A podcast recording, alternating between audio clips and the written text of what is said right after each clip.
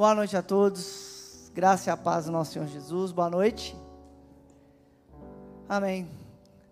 Quem estava aqui lá no nosso acampamento? Deixa eu ver aqui. Tem uma galera aqui que não estava, né? A gente está voltando do acampamento e, cara, foi um, um momento muito especial para nós, para nossa juventude.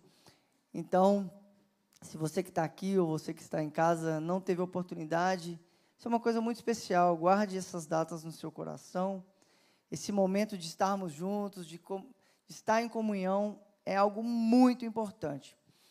Muito importante. E eu vou começar a conversar hoje, na verdade, de algo que a gente começou a conversar lá. Por isso que eu estou falando do acampamento. Porque gente, é, tivemos um, uma, um momento lá das células, onde a gente começou a estudar a Bíblia, né? E um momento que os homens se retiraram para um lugar, as mulheres em outro lugar, a gente começou a falar de algumas coisas. E um dos temas que nós homens tratamos lá foi fé. E tivemos um momento muito especial lá, onde Deus nos abençoou muito, nos quebrantou. Então, e eu gostaria de seguir essa conversa. Por quê? Porque geralmente, quando a gente pensa em fé, a gente pensa na fé como algo isolado, assim, como se fosse um poder, né? A fé ela tem o poder de fazer coisas. E quando a gente estava conversando lá sobre fé, sobre fé, eu comecei a fazer a distinção entre fé e crença, que eu acho que é uma coisa muito importante. Fé é uma coisa, crença é outra coisa, é isso que a gente vai conversar. Eu lembrei, né, lá no acampamento, se você estava lá, eu lembrei de Abraão, e eu li, né, eu li Hebreus, capítulo 11, versículo 38 e 39, que é toda aquela narrativa dos heróis da fé, né? E os heróis da fé, toda aquela narrativa bonita, onde né, os, esses homens e mulheres de Deus, eles foram perseguidos, foram mortos, e, enfim, aconteceu aquele tanto de tragédia, a gente leu Hebreus 1 e 2 e não leu o final, que é o 38 e 39. E o que diz o 38 e 39? Se você quiser abrir a sua Bíblia, pode abrir. Eles vão dizer o quê? O que, que Hebreus 11, 38 e 39 vai dizer? Que todos aqueles que a terra não eram dignos morreram sem ter a promessa cumprida. É isso que diz lá. O homem dos quais o mundo não era digno, errantes pelo deserto, pelos montes, pelas covas, pelos astros da terra. Ora, Todos esses obtiveram bom testemunho por meio de sua fé. Contudo, a concretização, não obtiveram, contudo, a concretização da promessa. Isso é uma coisa muito importante, porque quando a gente pensa em fé, geralmente a gente pensa em quem? Quem que é o pai da fé? Abraão, né? E é interessantíssimo que a primeira vez que essa palavra que a gente atribui à fé, ela aparece na Bíblia hebraica, é em Gênesis capítulo 15, versículo 6. Na verdade, a palavra que vai aparecer ali em hebraico é emuná, que ela vem de uma raiz que não precisa fazer todo o caminho do, do hebraico aqui, mas ele vai chegar na raiz remim, que é essa palavra ali de Gênesis capítulo 15, versículo 6. Abraão creu. Pronto. É a primeira vez que você vai ver na Bíblia Sagrada, né? Ou até melhor na Bíblia hebraica, esse conceito de fé. E por, e por isso, né? Isso que diz o texto, né? Abraão creu e isso lhe foi concedido, creditado como justiça. É muito importante isso, por quê? Porque a história de Abraão é essa história de fé. É essa história de crença.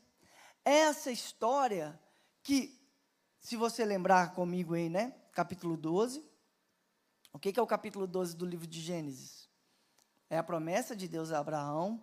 Né? Se você voltar aí na sua Bíblia, né? O capítulo 12 é esse chamado de Deus a Abraão. Então, Deus vai falar para que ele largue, né? A sua família, a sua parentela e vai para um lugar que eu te mostrarei. Que lugar? Não sei. Mas para quê? Tem um objetivo final. Quando a gente começar a pensar no objetivo final, a, a fé, a gente vai começar a fazer melhor distinção entre fé e crença. Por exemplo, quando o Senhor diz, isso está lá no, né, em Gênesis capítulo 12, você pode abrir aí, que eu vou ler.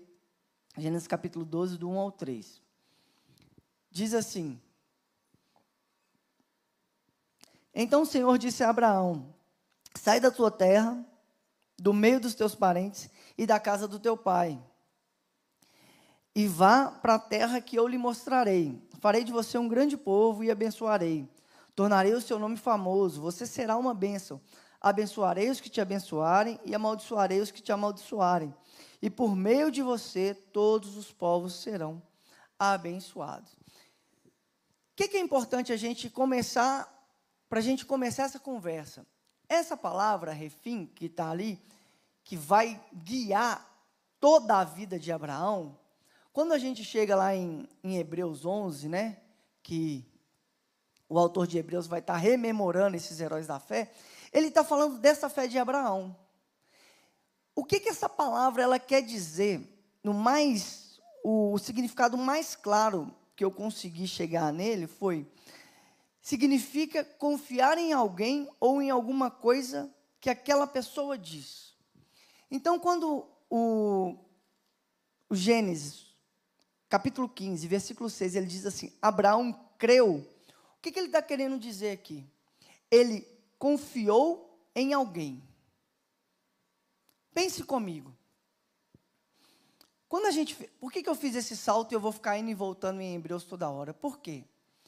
Porque às vezes as pessoas falam para a gente assim, por exemplo, você tem uma promessa de Deus para sua vida, Fred. E as pessoas, elas seguiam pela promessa, não pela palavra daquele que diz.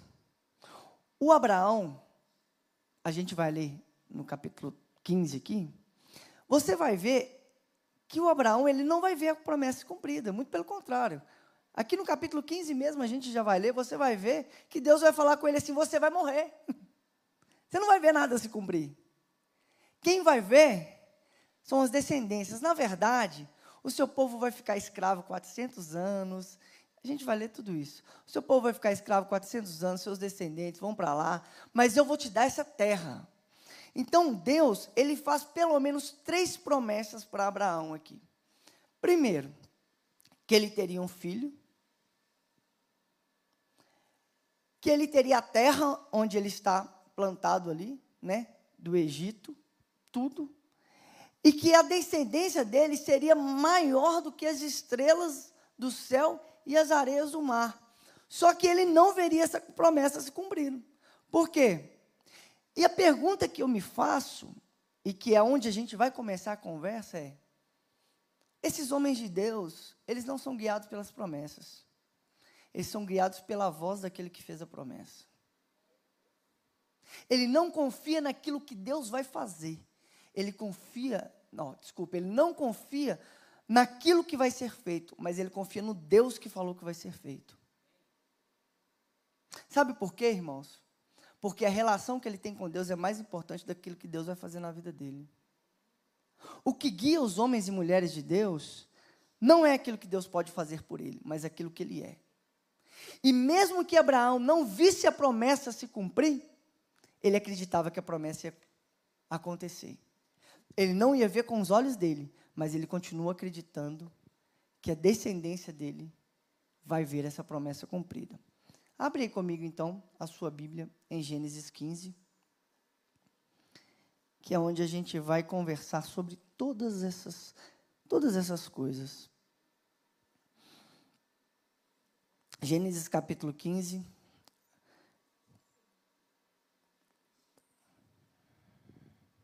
Diz assim: Depois dessas coisas, o Senhor falou a Abraão numa visão: Não tenha medo, Abraão. Eu sou o teu escudo, grande será a sua recompensa. Mas Abraão perguntou: Ó soberano Senhor, que me darás se eu continuo sem filhos e o herdeiro que possuo, Eliezer de Damasco, e acrescentou: Tu não me deste, deste filho algum, um servo da minha casa será o meu herdeiro? Então o Senhor lhe deu a seguinte resposta: Seu herdeiro não será esse. Um filho gerado por você mesmo será o seu herdeiro. Levando-o para fora da tenda, disse-lhe: Olhe para o céu conte as estrelas, se é que pode contá-las. E prosseguiu: assim será a sua descendência. Gente, em Gênesis capítulo 15, é a primeira vez que o Abraão, ou Abrão ali ainda, ele responde a essa promessa para Deus. Porque, na verdade, o que Deus está falando aqui é repetindo aquilo que ele já falou em Gênesis capítulo 12. O que está acontecendo com Abraão aqui agora é: Deus, o Senhor já me falou isso. O Senhor já falou que o Senhor me daria uma descendência, mas não está rolando. Eu já estou ficando velho, né? pensa aí. Eu já estou ficando velho. Se fosse para ter uma descendência longa, né? não dá para fazer escadinha mais. Como é que vai acontecer isso aqui? O senhor está me falando de novo algo que o senhor já me falou, mas eu não estou entendendo. Eu só tenho um herdeiro aqui, e esse herdeiro aqui nem é meu descendente. E aí Deus traz ele para fora, fala para ele olhar para as estrelas e fala assim: a sua descendência vai ser muito mais do que essas estrelas. E o que, que acontece? Versículo 6: Abraão creu. Abraão remim. Esse creu é essa relação que não é sobre ter uma promessa, mas sobre confiar em quem fez a promessa. Vou falar de novo, bem pausado para você entender isso aqui. Não é sobre crer em uma promessa, mas confiar naquele que fez a promessa. Você entende a diferença gritante que, é, que isso pode ter na sua vida? Quando eu vejo, às vezes, pessoas frustradas, com a igreja, com o evangelho, ou com alguma coisa que ela, algum tipo de frustração que ela teve na vida dela, eu posso dizer assim, sem sombra de dúvidas, eu creio fielmente que todo mundo aqui tem uma promessa de Deus pela vida dele. E eu acredito fielmente que muitas promessas nas nossas vidas vão se cumprir e nós vamos ver isso. Eu sou uma, um exemplo vivo de promessa de Deus que se cumpriu, de um cara nada a ver, improvável, enfim, que se cumpriu. Mas qual é o ponto importante da gente aprender nessa noite? Nós não nos guiamos por aquilo que Deus vai fazer pela gente. Nós somos guiados por uma voz que conhecemos. E mesmo sem ver aquilo que às vezes um dia foi prometido, eu continuo confiando nessa voz. Exemplificando a forma mais simples do mundo. Todo mundo sabe que eu tenho uma nenenzinha, chama Angel, maravilhosa. Maravilhosa, muito maravilhosa. Se Deus me fez uma promessa, e eu acredito, e Ele me fez várias, se eu não ver essa promessa cumprida, sendo cumprida na minha vida, nesse momento presente, eu acredito que a Angel pode ver, enfim. Vocês estão entendendo o que eu estou querendo dizer? Por quê? Porque eu não tenho dúvida daquele que me falou. Porque como que acaba Hebreus 11, 38 e 39, 40 ali? O que, que acaba a Bíblia dizendo ali? Por que, que as promessas não foram cumpridas? Aprove Deus, ele tinha algo melhor para aqueles. No entanto, nenhum deles, lá, colocar, recebeu a, o que a vida havia sido prometido. Por quê? Aprove Deus. Deus tinha algo melhor. Deus tinha algo melhor para Abraão. Sabe qual que é o algo melhor para Abraão? Foi o relacionamento que ele teve com Deus o tempo todo. Segue o texto aí que a gente vai chegar nesses lugares.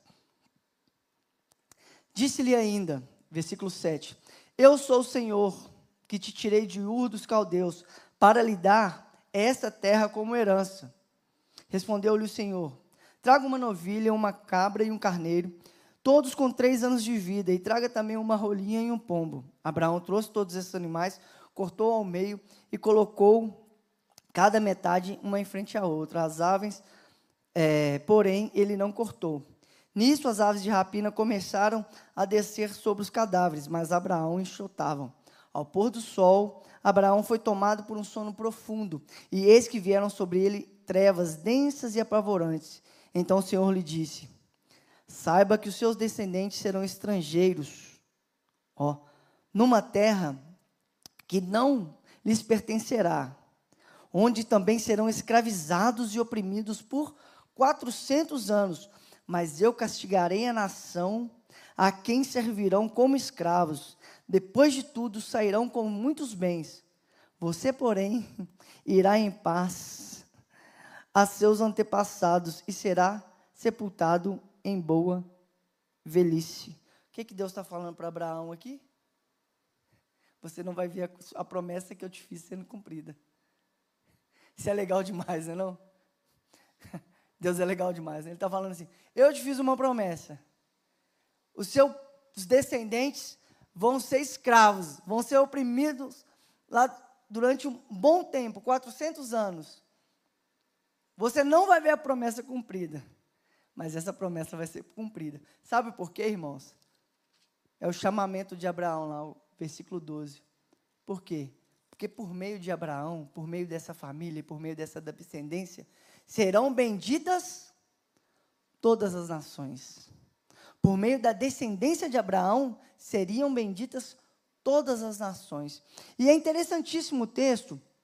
Então, o que é importante a gente colocar no lugar aqui? Quem aqui acredita que Deus faz promessa? Levanta a mão. Você acredita?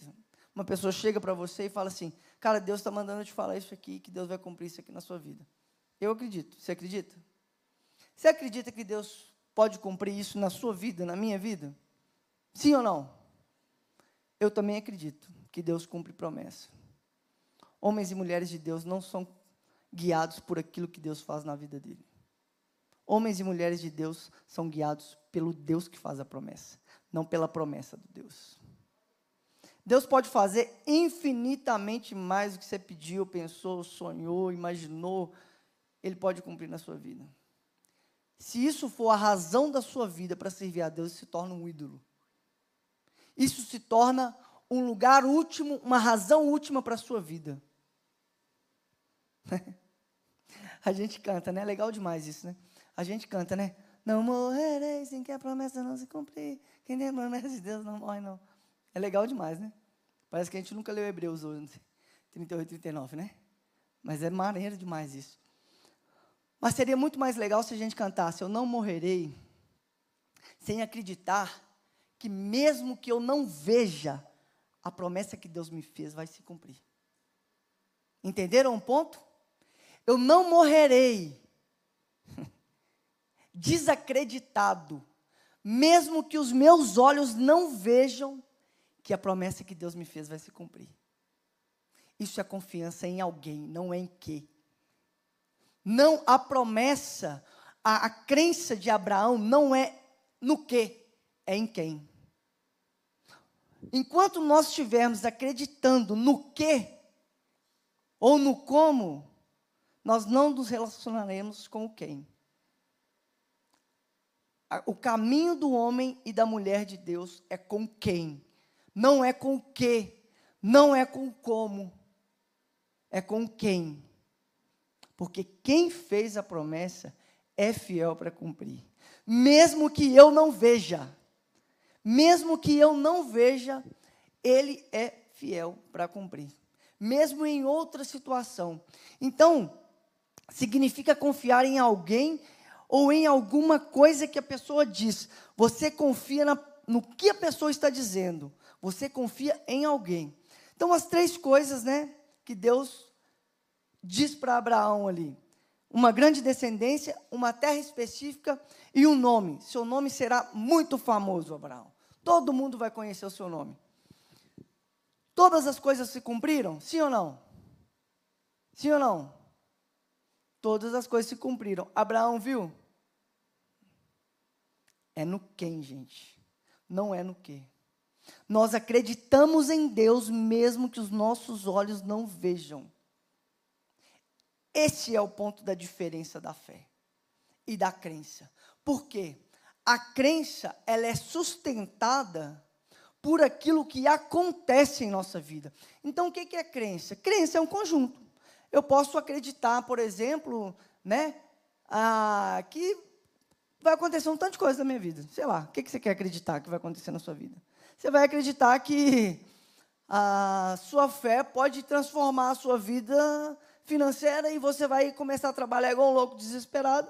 Você vai trabalhar tanto que às vezes você vai ter grana. Você vai atribuir a sua fé a algo que está despendendo tanto da sua vida que você vai conseguir fazer. E outra coisa, também Deus pode te abençoar e te dar grana, não é o problema isso. O ponto não é esse. O ponto é que a gente precisa focar no quem, não no que Deus fez. Então Deus diz a Abraão que a sua descendência será numerosa. Ele não vê isso, mas ele confia. Todo esse desenvolvimento histórico do capítulo 12, 13 e 14, né, que parece que é rapidinho, mas ele demora a acontecer, né?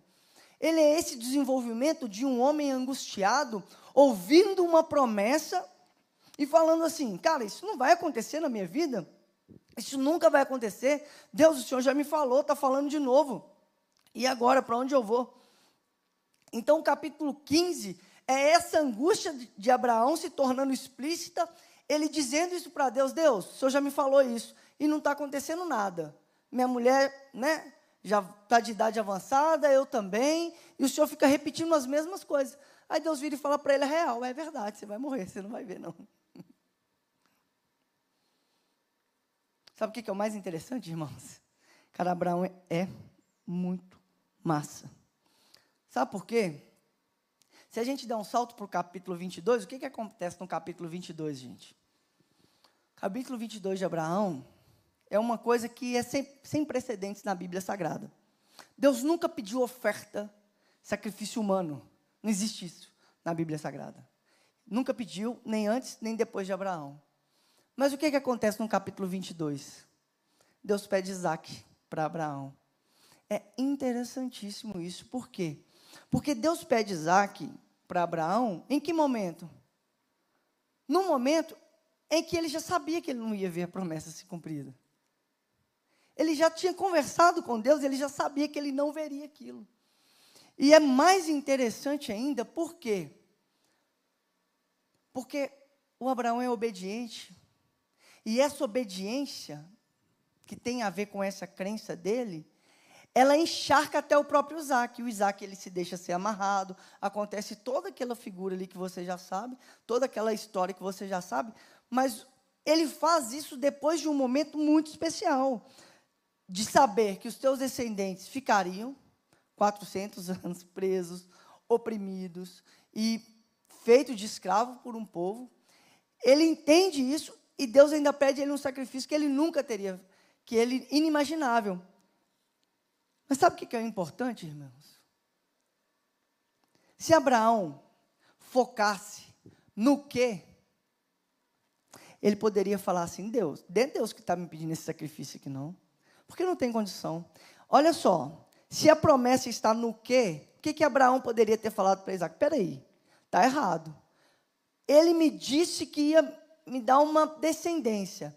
Ele está pedindo para eu matar a minha descendência? O foco está onde? No quê? Está errado. Deus, o Senhor está me pedindo algo que vai contra aquilo que o Senhor já me falou.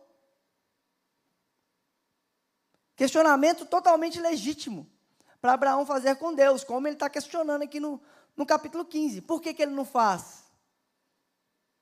Porque a fé de Abraão não é no quê? A fé de Abraão é em quem? Ele ouve a voz, ele sabe, ele sabe a voz que está falando com ele. Ele conhece a voz do Deus dele. É completamente racional o que Deus está pedindo para Abraão. Completamente racional. Só que Abraão está focado em quem? Ele está focado no quem, não no que. Então, esse reminho ali não tem a ver com a crença na promessa, tem a ver com confiar em quem fez a promessa.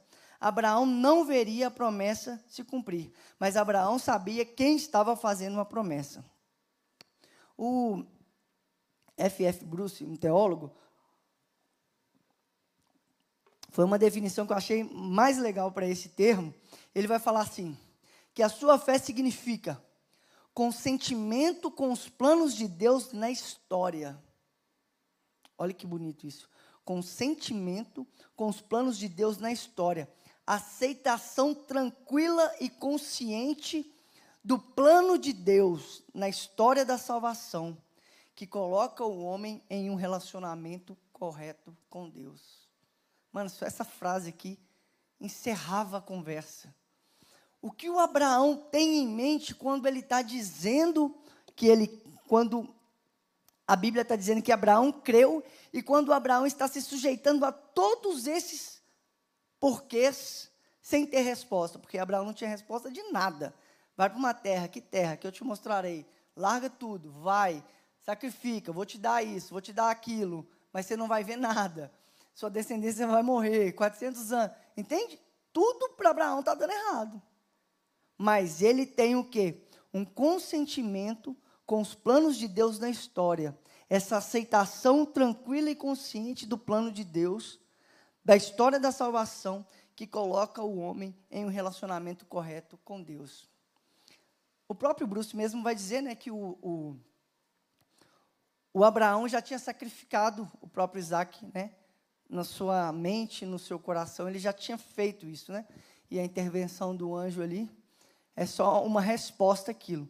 Mas é importantíssimo entender que quando a gente olha para trás, nós temos esse desenvolvimento histórico e de toda essa relação, mas quando o Abraão está vivendo ali, ele está vivendo todas essas indagações. As minhas promessas eu não vou vê-las, a minha descendência vai se tornar escravo. Essa terra, né? Porque aqui no capítulo 16, por exemplo, lá no final, né? O próprio Deus fala com ele, né? Versículo 17.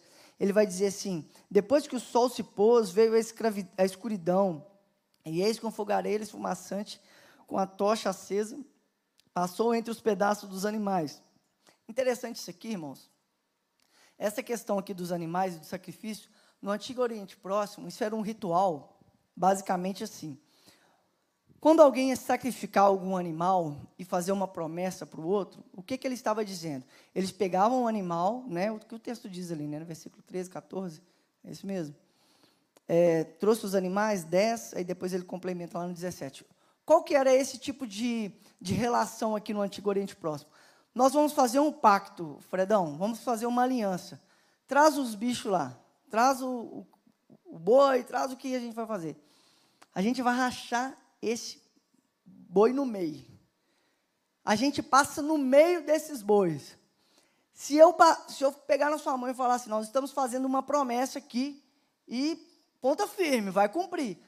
Nós dois passamos no meio desse boi. Sabe o que isso significava, irmãos? Quem não cumpria a promessa, o outro pode fazer com ele o que fez com o boi. Quem passa no meio? Você leu o texto ali comigo? Só Deus. Quem passa? Só Deus. Abraão passa não. Por quê? Porque Deus cumpre o que ele fala, mesmo que a gente não veja.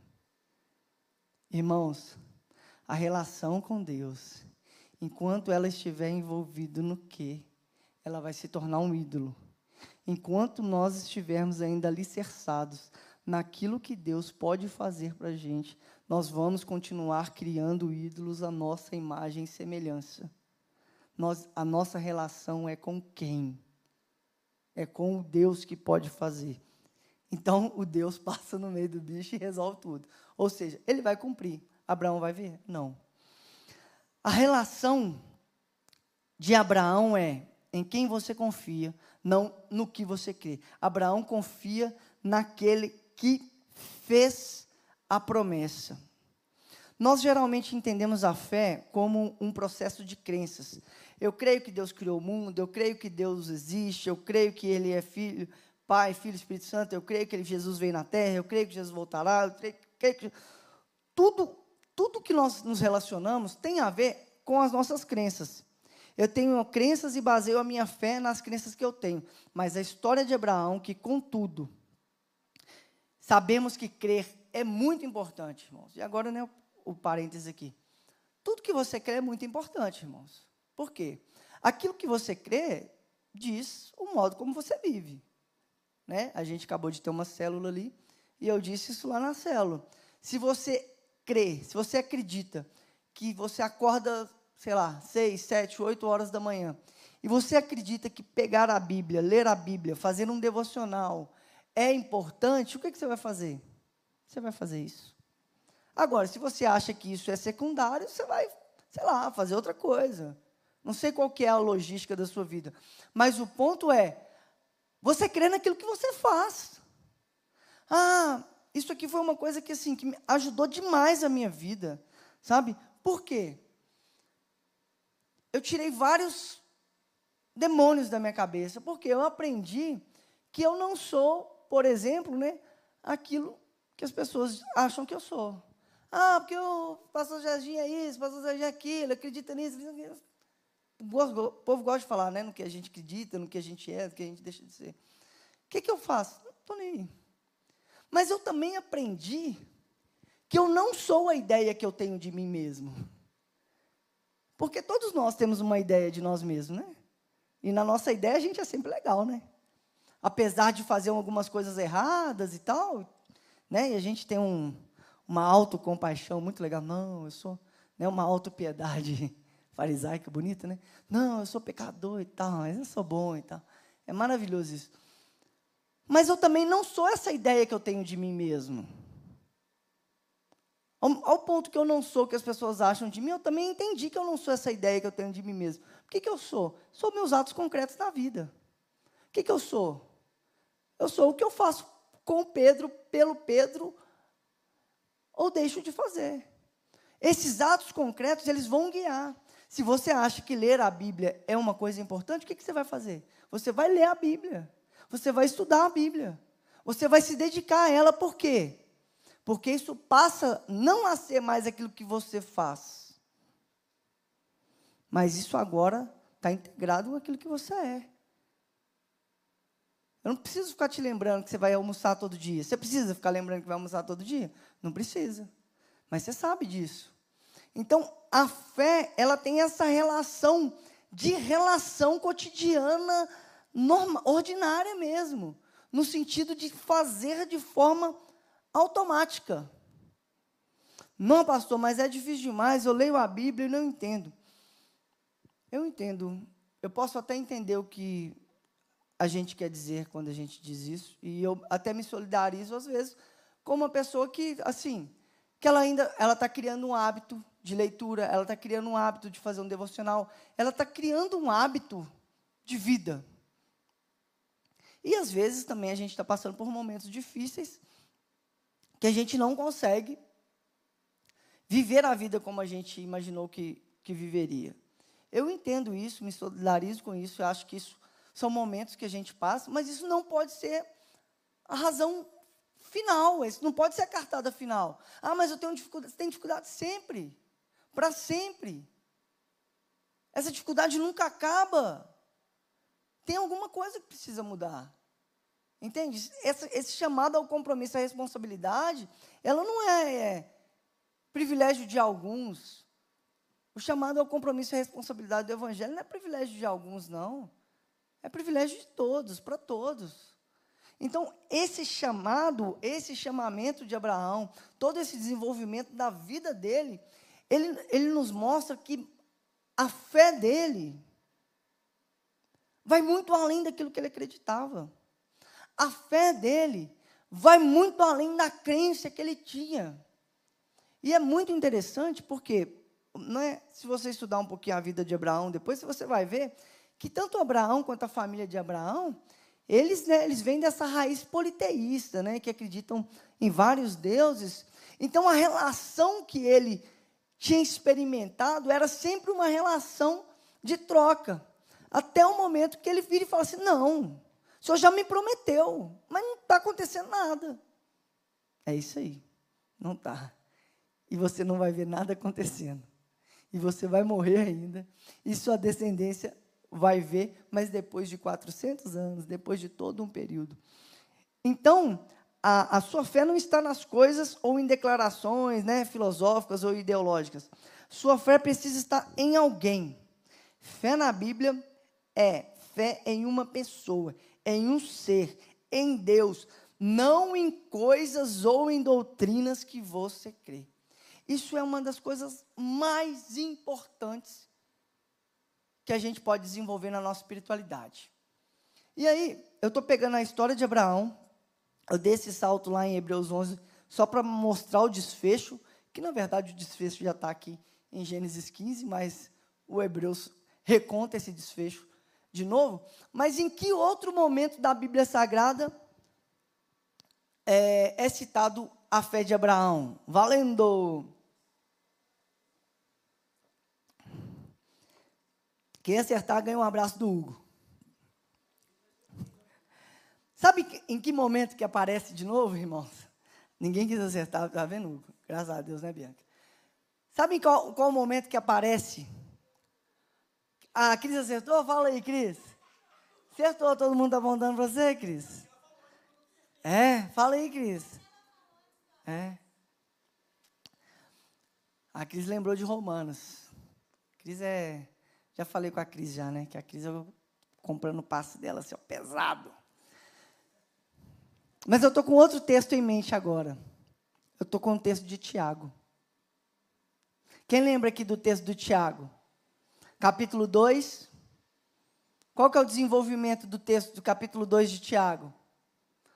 O desenvolvimento de fé e obras. Né? Você tem fé, mostra minhas obras, tem obras, mostra minha fé, isso que, que coisa toda. O que que acaba, como que acaba o capítulo 2 de Tiago? O Tiago recontando a história de Abraão. Que ele creu e mostrou as suas boas obras. Mas qual o texto que o Tiago cita de Abraão? Ele não cita Hebreus, ele não cita Gênesis 15. Quando Abraão creu, isso foi lhe imputado por justiça. E ele nem cita o Hebreus 12, o Gênesis 12, quando tem o chamamento de Abraão, não. Qual os textos que o Tiago cita? Vamos lá, né? Vamos lá no Tiago lá. Tiago, capítulo 2. A partir do versículo 19.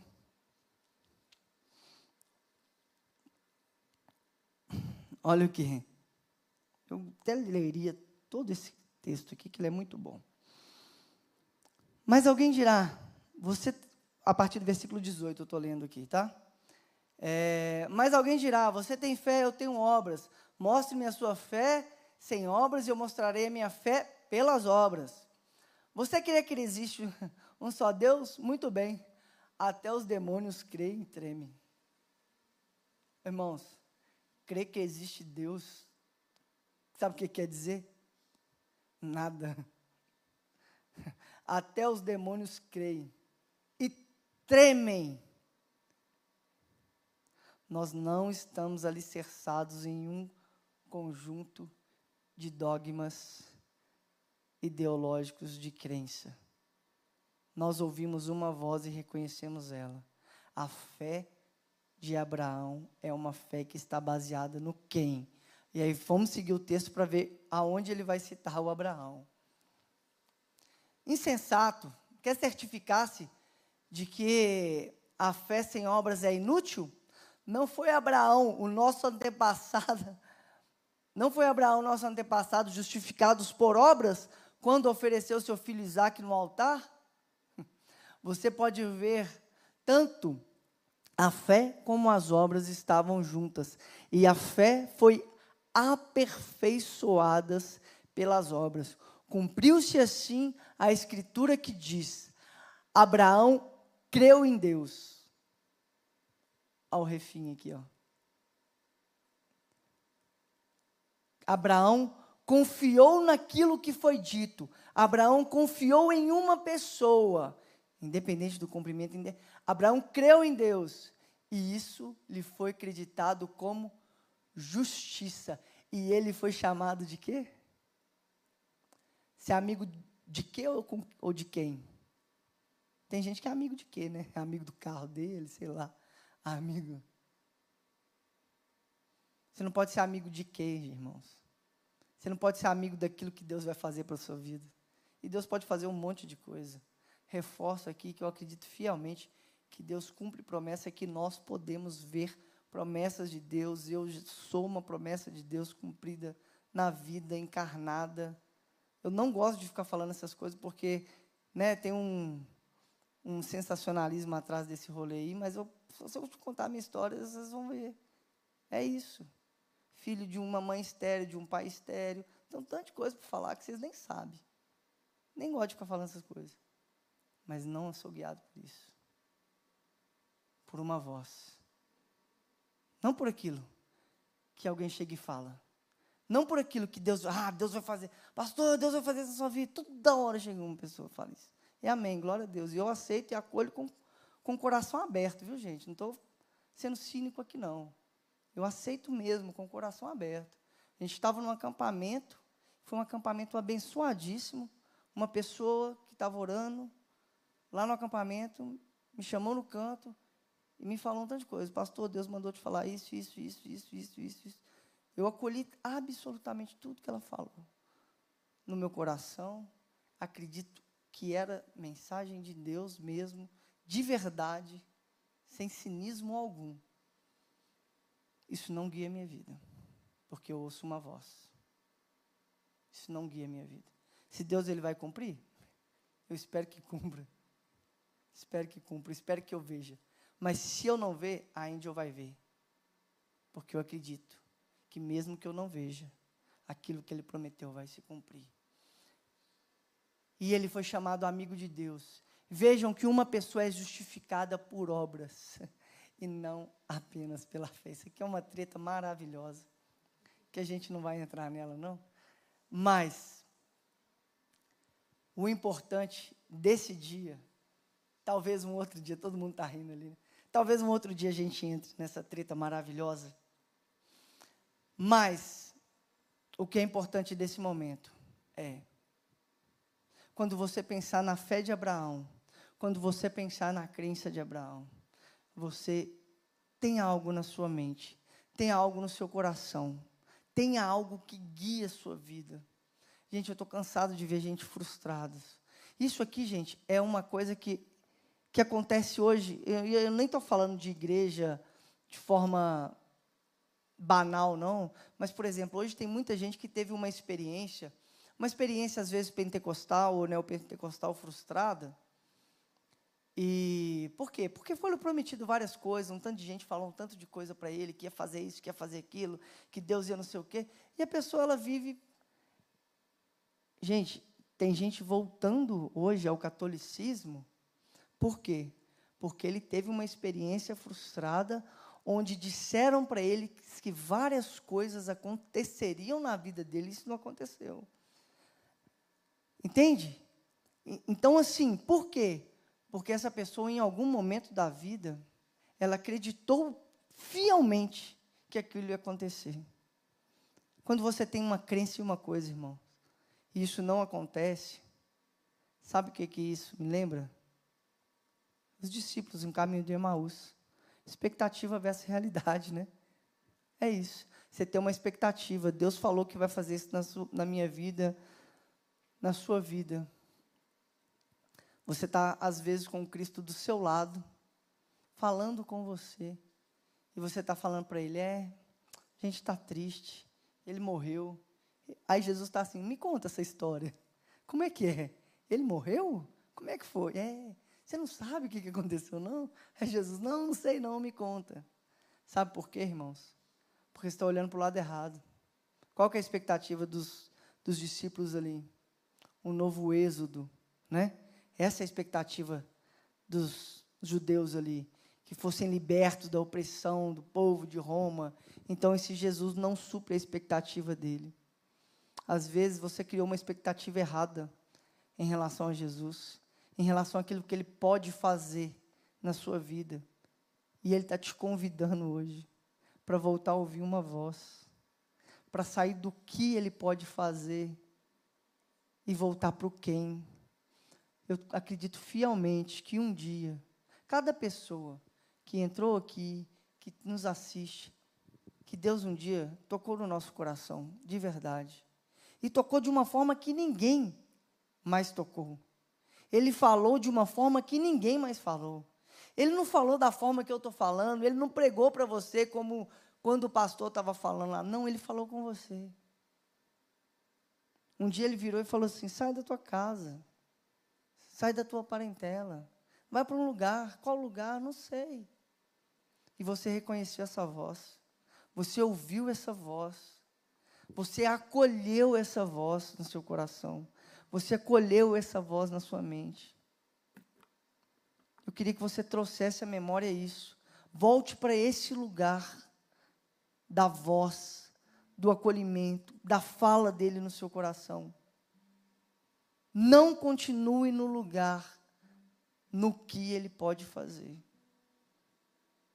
Porque esse lugar pode ser um lugar de frustração. Esse lugar pode ser um lugar de decepção. E entre expectativa versus realidade, sabe o que é o mais legal? Quando os discípulos voltam a enxergar Jesus ali no caminho de Emaús, quando ele senta à mesa, né? Ele chama os discípulos, vão ceiar. Os dois olham para eles e falam: Cara, é você. Estava trocando. Eu estava falando para você, Jesus, vaza. Valeu. Valeu, falou, falou, valeu, já fui. Vocês entenderam agora. Vamos ficar de pé? Vamos orar? Abraão obedece qualquer o que, porque ele confia no quem. Abraão obedece qualquer o que. Qual que é o que do capítulo 22, irmãos? O que do capítulo 22 é matar o filho. Qualquer um aqui em sã consciência, entra aqui. Se alguém vir e fala assim: Deus mandou matar meu filho, o que, que você vai falar? Você é louco, você é doente, você é um problema. Sai de perto de mim, doença. Abraão confia em qualquer o que, porque ele conhece o quem. Abraão confia em qualquer tipo de o que, porque ele conhece, ele confia no quem. E esse é o desafio da nossa fé. Esse é o desafio do nosso relacionamento com Deus. Sair das nossas caixinhas de crenças, de dogmas, para entendermos que o relacionamento está para além das crenças. Crer é muito importante para Deus, com Deus. Crer é muito importante na nossa vida. Mas se Abraão tivesse focado no que ele cria, ele poderia ter dito para Deus assim: Você está me mandando fazer uma coisa diferente do que o Senhor já falou. Ele não estava focado naquilo que ele cria. Irmãos, a gente precisa trocar a lente. A gente precisa ajustar o foco. Deus, eu não estou entendendo o que o Senhor está me pedindo, não. Quantas pessoas já pensaram isso? Eu não sou, tenho certeza que eu não sou único. Deus, eu não estou entendendo o que o Senhor está fazendo. Eu não estou entendendo porque o Senhor está me pedindo para fazer isso, ou para participar disso, ou para estar na comunidade, ou para fazer isso, ou para fazer. Eu não estou entendendo porque não faz o menor sentido isso para mim. Você não é o único que já pensou isso, não. Você não é o único. Por que participar disso? Por que fazer isso? Por que ir no acampamento, deixar de ir no acampamento? Por que servir na igreja? Por que não servir na igreja? Isso nem faz sentido mais para mim. A gente está focado no quê? Porque quando a gente está focado no quem, a gente ouve uma voz e fala assim: Eu não estou entendendo o que o Senhor está dizendo, mas eu vou continuar. Ele amarra o filho, ele prepara a oferta. O que, que ele faz? Ele faz absolutamente tudo. Separa o sacrifício, deixa tudo. Quando ele levanta lá, o anjo vem. Se Abraão tivesse focado no que ele cria, ele diria para Deus, quando pediu seu filho como sacrifício: Isso vai contra o que o Senhor me disse. Mas o relacionamento de Abraão está para além disso, está no ser, daquele que tudo fez e tudo pode. Nossa fé não pode estar alicerçada em coisas, nem em nossa razão, mas nossa fé deve estar alicerçada em quem? Deus. E esse relacionamento precisa transbordar para além das nossas crenças. É isso que o texto de Tiago termina dizendo, que a fé sem obra é morta. A fé em alguma coisa e não em quem é uma fé morta. Traduzindo Tiago na linguagem de hoje do Serginho. A fé em o que é uma fé morta. não gera vida.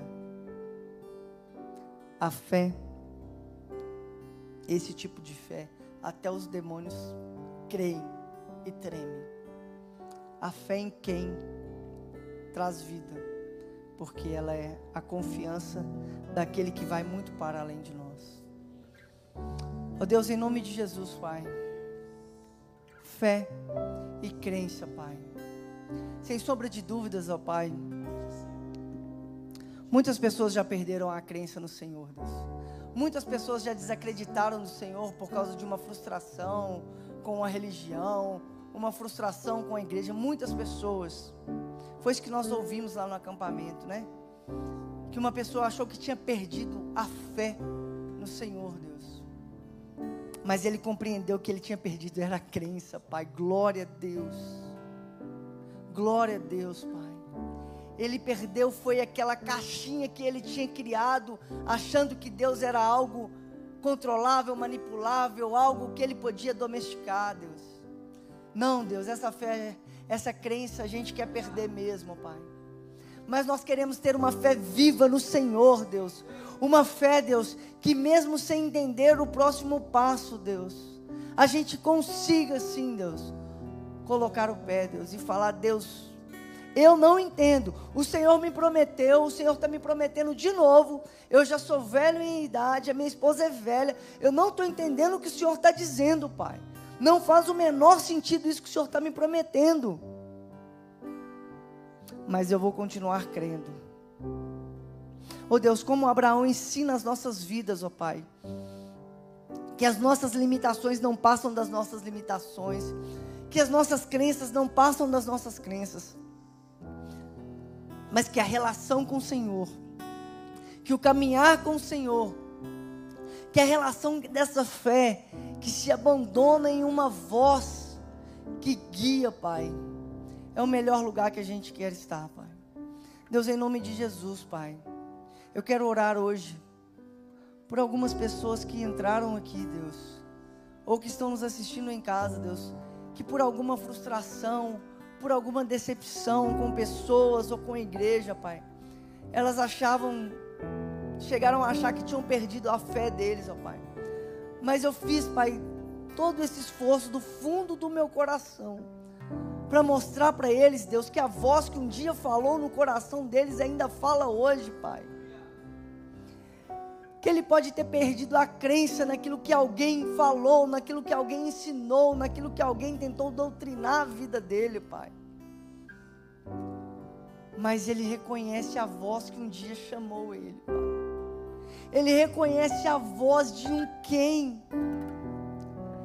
que é dono do coração dele, Pai. Que é dono da mente dele, Deus.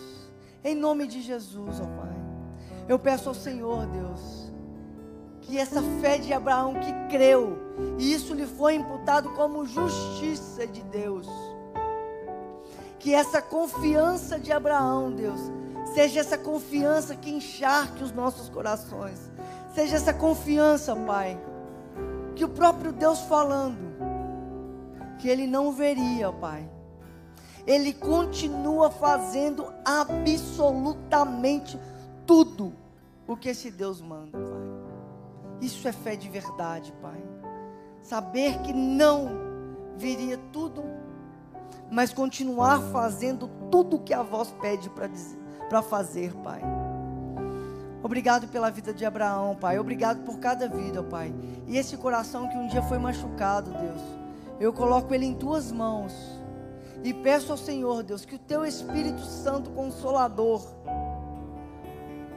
o Senhor que é esse maravilhoso conselheiro, que o Senhor, Deus, seja o melhor conselho e que o teu Espírito Santo seja o melhor consolo, ó Pai. Para essa vida que talvez um dia perdeu a crença, Pai, mas que essa fé viva, Deus, ela volte a reacender nessa vida, Deus. Essa é minha oração, Pai. Em nome de Jesus. Amém.